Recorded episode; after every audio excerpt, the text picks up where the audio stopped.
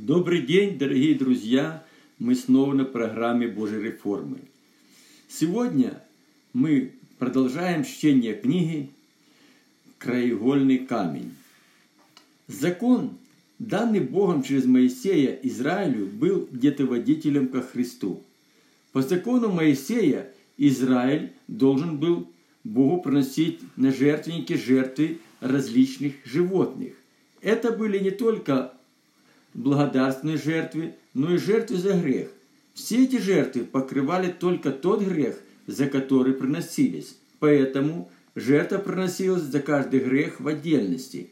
Порядок жертвоприношений был следующим. Вначале жертву убивали пред жертвенником, и только после этого ее возлагали на жертвенник. Некоторые части тела больших животных предавались сожжению. Были такие жертвы, которые полностью сжигались. Такой порядок жертвоприношения говорил о несовершенстве этих жертв. Но когда пришла полнота времени, все сожжения жертвы за грех стали неугодны Богу. В лице Иисуса Христа Бог приготовил совершенную жертву, которая являлся, являлось тело Иисуса Христа. Тело Иисуса Христа не наследовало Авраамовой Адамовой греховной природы. Иисус Христос родился от Святого Духа, и его тело было непорочным. Поэтому Бог полностью удовлетворяло, поэтому Богу полностью удовлетворяла искупительная жертва Иисуса Христа. Его жертвой раз и навсегда были покрыты все наши грехи. Животные их убивали пред жертвенником, и мертвые тела животных возлагались на жертвенник. Но Иисус Христос сам по своей добровольной воле живым зашел на Божий жертвенник. Иисуса Христа не сожгли на жертвеннике, и его прах не развеяли по ветру. Сын Божий не только умер за грехи все человечества, но и воскрес в наше оправдание. Библия говорит, что Бог не есть Бог мертвых, но Бог есть Бог живых. В своем пророчестве Иисус Христос говорит еще и о том, что Бог открыл ему уши. В данном случае не сказано о физических ушах и о физическом слухе. Это духовные уши, которые Бог открывает нам. Иисус Христос часто говорил, что если кто имеет уши слышать, пусть слышит. В книге Откровения апостола Иоанна об этом говорится так. «Имеющий ухо да слышит, что Дух говорит церквам». В данном случае мы видим, что духовное ухо предназначено, чтобы Церковь Иисуса Христа слышала голос Святого Духа. И не только слышала, но и поступала в соответствии с услышанным. Иисус Христос дал нам пример для подражания. Его духовные уши всегда были открыты, чтобы слушать наставления своего Небесного Отца. Это было решение Иисуса Христа, принятое им в Его свободной воле. Тогда я сказал, вот иду, как в начале книги написано мне – исполнить волю Твою Божью. Евреям 10.7. Исполнять Божью волю – это наша добровольная жертва Богу. Но если наши духовные уши закрыты, мы никогда не услышим физическими ушами того, что Дух говорит церквям. Очень легко себе проверить в этом. Если верующий не нуждается, чтобы слышать голос Божий, их духовные уши закрыты. Причина этому есть наша своеволие и нежелание ходить в Божьей совершенной воле. Это хорошо видно на примере Адама, когда Адам был послушен Богу, он не избегал общения с Богом. Но, ослушавшись Бога, Адам стал избегать общения с Богом, не желая слышать Божий голос. Находясь в таком положении, Адам не мог отдать свое тело Богу в жертву. Бог всегда ставит нас пред выбором, и то, что мы с вами выберем, станет нашим уделом. Послание к римлянам апостол Павел дает нам хороший совет. Итак, умоляю вас, братья, милосердием Божьим, представьте тела ваши в жертву, живую, святую, благогодную Богу для разумного служения вашего. И не сообразуйтесь с веком этим, но преобразуйтесь обновлением ума вашего, чтобы вам познавать, что есть воля Божья, благая, угодная и совершенная. Хочу обратить ваше внимание, что предложенный библейский текст начинается с слов «итак». Каждый раз, когда в Евангелии употребляется это слово, подводится определенный итог вышесказанному. Учитывая это, я буду рассматривать сказанное апостолом Павлом как особо важную часть в его послании к римлянам. И это хорошо видно из дальнейших общения Павла. Когда одни люди умоляют других людей поступать по их советам, они говорят им что-то особо важное. В своих посланиях церкви апостол Павел часто не просто просит верующих принимать его наставления, но даже умоляет их. В самом начале этого библейского текста апостол Павел умоляет верующих представить свои тела в жертву Богу. Его слово направляется направляет нас прямо на Голгофу, где Иисус Христос добровольно отдал себя жертву Богу за грехи всего человечества. Но прежде чем принести себя в жертву, Иисус Христос умер для себя и своих желаний. Прежде чем зайти на Божий жертвник, Сын Божий, в последней молитве произнес такие слова, говоря, «Отче, о, если бы Ты благоволил принести чашу эту мимо меня, впрочем, не моя воля, но Твоя да будет». Луки 22, 42.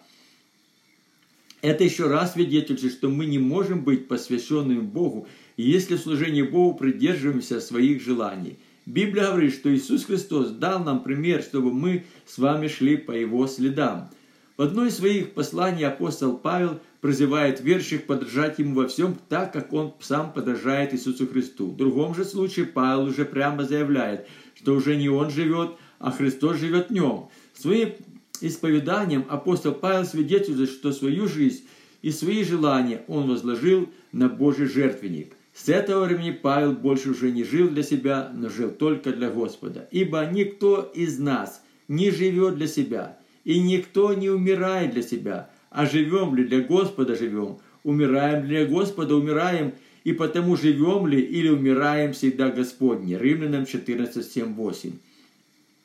Проходя поэтапно по рассмотренному библейскому тексту мы видим порядок, установленный Богом. Нам необходимо представить свое тело в жертву Богу прежде всего. Это должна быть живая жертва.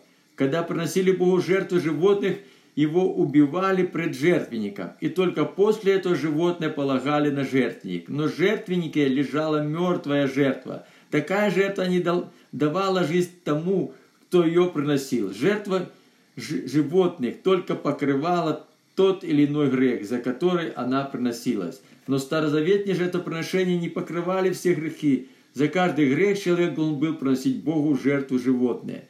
Совсем иначе выглядит жертва Иисуса Христа. Иисус Христос только один раз принес себя Богу жертву, и его жертва искупила все грехи человечества. Он живым взошел на Голгофский крест, который был для него Божьим жертвенником – Подобным образом и нам необходимо приносить свои, свое жертвоприношение Богу. Наша жертва должна быть живая. Бог не есть Бог мертвых, Бог есть Бог живых. Библия говорит, чтобы верующие, как живые камни, строили себя дом духовный. Бог не примет нашу жертву, если жизнь наша и наше служение Богу не соответствует Его требованиям. Бог не принимает нас с вами, если Его не устраивает наше жертвоприношение. Принести себя живую жертву Богу – это на Божьих условиях отдать свою жизнь на служение Богу, умереть для себя и начать жить для Бога. С этого времени никто из нас не принадлежит себе, принимая, принося себя Богу в жертву, живую, верующий становится новым творением во Христе Иисусе. И как говорит апостол Павел, уже не мы живем, но живет но Христос живет в нас. Чтобы Иисус Христос жил в нас, необходимо отдать свое тело в святую жертву. Такая жертва позволяет нам приходить в Божье присутствие и находиться в общении с Богом. Сам Бог сказал, чтобы мы были святы, потому что Господь Бог наш свят. Библия говорит, чтобы мы были святы во всех наших поступках. Вожди Божьего народа Израиля, Моисей и Аарон не явили Божьей святости пред народом и не вошли в обетованную землю. Божьи обетования не придут в исполнение до тех пор, пока мы не отдадим свое тело Богу живую и святую жертву. Проявляя недоверие Богу и неверие, неизменность Божьих обетований, верующие не приносят святую жертву Богу. На примере Моисея и Аарона, Аарона можно увидеть отлич, отличие святой жертвы Богу от несвятой жертвы. Аарон не вошел в обетованную землю из золотого тельца, которого он сделал под нажимом людей – не желающих жить под Божьим водительством. Эти люди назвали Золотого Тельца своим Богом и ему поклонялись. Они сказали, что это тот Бог, который вывел их из земли египетской, в которой евреи находились в рабстве. Эти люди прогласили, что это Бог приведет их снова в Египет, где они стояли у котлов с мясом и если ели рыбу дара. Телец – это Бог мамоны, Бог процветания, преуспевания в этом временной земной жизни. И когда такое исповедание утверждается в церкви, мы не являемся Божьей святости. Библия говорит, что самые несчастные люди на земле, надеющиеся на Христа только при этой жизни – к тому же, учение о процветании и преуспевании противоречит учению Божьего Царства, которое мы призваны с вами. Итак, не заботьтесь и не говорите, что нам есть, или что нам пить, или во что одеваться, потому что всего этого ищут язычники, и потому что Отец ваш Небесный знает, что вы имеете нужду во всем этом. Ищите же прежде Царствие Божие и правды Его, и это все приложится вам. Итак, не заботьтесь о завтрашнем дне, ибо завтрашний сам забудь, будь заботься о своем. Довольно каждого дня своей заботы. Матфея 6, 31, 34. В словах Иисуса Христа заложен очень глубокий смысл. Я уже говорил, что когда в библейском тексте мы сталкиваемся со словом «и так», это значит, что подводится итог вышесказанного. В данном случае Иисус Христос подводит итог тому, о чем мы не должны заботиться, и дальше показывает, о чем нам необходимо заботиться. В самом начале сказано, что мы не заботились и не говорили. Это совершенно два разных по своему значению слова. Мне бы хотелось дать характеристику каждому из них. Чрезмерно заботиться о своем благоустройстве – это надеяться не на Бога, а надеяться на себя. Верующие иногда думают, что благодаря своим способностям, своему трудолюбию или они придут к полному благополучию, чтобы достигнуть поставленной цели. Такие люди прилагают максимум своих усилий, а когда что-то не получается и появляются серьезные проблемы, эти люди начинают много думать, как выйти со сложившейся ситуации. Находясь в постоянном переживании устройстве своей жизни к благополучию, многие из них не выходят из постоянной депрессии. Будучи поглощены своими жизненными проблемами, они не являются святости пред Богом, потому что не ищут Божьего Царства и правды Его. Это верующие, живущие по плоти, о которых Библия говорит, что они не могут угодить Богу. Есть еще верующие, надеющиеся на Господа, и уверенно исповедующие Божье обетование, записанные в Библии, но в основании их исповедания стоят библейские обетования, направленные для удовлетворения их земных потребностей. Такие верующие пренебрегают Божьими требованиями, утверждающими на основании обетований о Божьем Царстве. Учение процветания и преуспевания не противоречит учению Библии и приводит многих верующих к потрясающему успеху. Но эти обетования не отражают учение о Божьем Царстве и не приводят Божьим, Божьей святости. Эти люди используют только те Божьи обетования, которые выгодны им. Но это противоречит сказанному Иисусом Христом выше предложенном библейском тексте. Иисус Христос сказал, что прежде всего мы должны искать Царство Божие и правды Его. Все же остальное связано с нашим земными, земной жизнью, к нам приложится, и мы не должны об этом заботиться. Библия говорит, что нам уже дано все потребно для жизни и благочестия. Бог еще прежде нашего прошения, зная, что мы имеем нужду, верующие в Иисуса Христа, это странники и пришельцы на этой земле, и, имея одежду питания, должны быть довольны этим. И снова мы видим, что последний стих этого библейского текста начинается с слов «Итак». Этим Иисус Христос подводит итог вышесказанного. Нам, нам сказано заботиться только о сегодняшнем дне. Для того, чтобы содержать себя своей, и свою семью, каждый из нас обязан находиться на своей работе. Мы не должны быть постоянно поглощены заботой о завтрашнем дне. Бог сам позаботится, чтобы благословения завтрашнего дня приложились к нам. Давайте вернемся к обсуждению о Моисее и посмотрим на причины, которые не позволили ему явить Божьей святости пред народом. Библия говорит, что Бог два раза повелел Моисею вывести воду из скалы. В первом случае Бог сказал Моисею, ударить жезлом по воде, что Моисей точности исполнил. Такое повеление от Бога не посеяло в нем неверие. Моисей уже однажды простирал свой жезл к морю, и море расступилось пред Израилем. Во второй же случай Бог не сказал Моисею ударить жезлом по воде, но только повелел сказать скале, чтобы она дала воду. Это произвело Моисею смущение, посеяло в нем неверие и отразилось на его исповедании. И взял Моисей жезл от лица Господа, как он повелел ему. И собрал Моисей и Аарон народ и сказал к скале, и сказал он им, «Послушайте, неверные, разве нам из этой скалы изнести для вас воду?» И поднял Моисей руку свою и ударил скалу жезлом своим дважды, и потекло много воды, и пало общество, и пило общество, и скот его. И сказал Господь Моисею Аарону, за то, что вы не поверили мне, чтобы явить святость мою пред глазами сынов Израилев, не ведете вы народа этого в землю, которую я даю ему. Числа 29.12. Вместо того, чтобы сказать скале, чтобы она дала воду, Моисей открыто пред всем обществом произнес, что он и Аарон не могут из этой скалы дать им воду.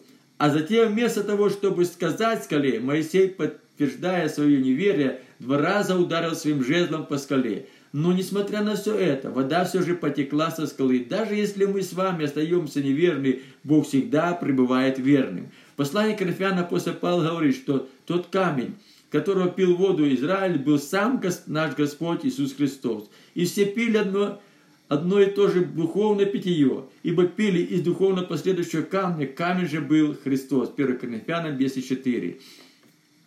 То, о чем утверждает апостол Павел, имеет прямое отношение к обетованиям о Божьем Царстве. Моисей и Аарон не явили Божьей святости пред народом, потому что не поверили Богу и пренебрегли обетованиями о Божьем Царстве.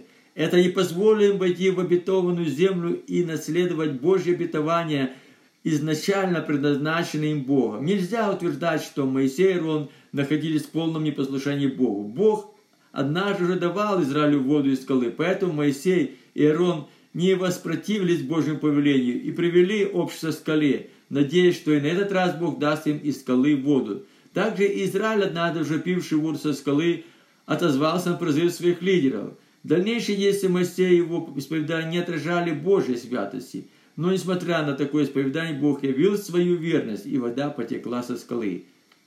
Очень часто и мы с вами оказываемся в подобной ситуации. Верующие, больше нуждающиеся в Божьих благословениях, удовлетворяющих их жизненные потребности, чем в благословениях Божьего Царства. В поисках благословений от Бога вне обетований Божьего Царства такие люди не исповедуют Божьей святости, но несмотря на это, Бог всегда остается верным и посылает просимое. Такое исповедание является Божьей верой. Поступая так, мы только не проявляем Божьей святости, но и закрываем пред собой вход в обетование Божьего Царства. Многие верующие постоянно заботятся о том, чтобы, что должно просто приложиться как благословение от Бога, и при этом надеяться, что Божье Царство и Его правда приложится к ним. Давайте еще раз вернемся к посланию